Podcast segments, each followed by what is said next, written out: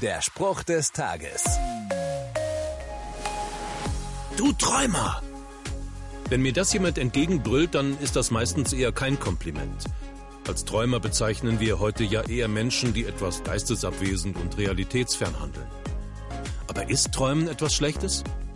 Wenn ich in die Bibel schaue, komme ich zum Ergebnis Nein. Denn in der Bibel spielen Träume mehrfach eine Rolle. Josef, der irdische Vater von Jesus, bekommt wichtige Hinweise in seinen Träumen. Zum Beispiel, als Josef zweifelt, ob es richtig ist, nach Israel zurückzukehren, weil Jesus dort nach dem Leben getrachtet wurde.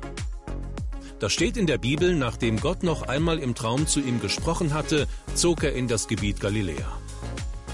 Ist es also etwas Schlechtes, ein Träumer zu sein? Ehrlich gesagt nein. Vor allem, wenn mir in diesen Träumen Gott begegnet.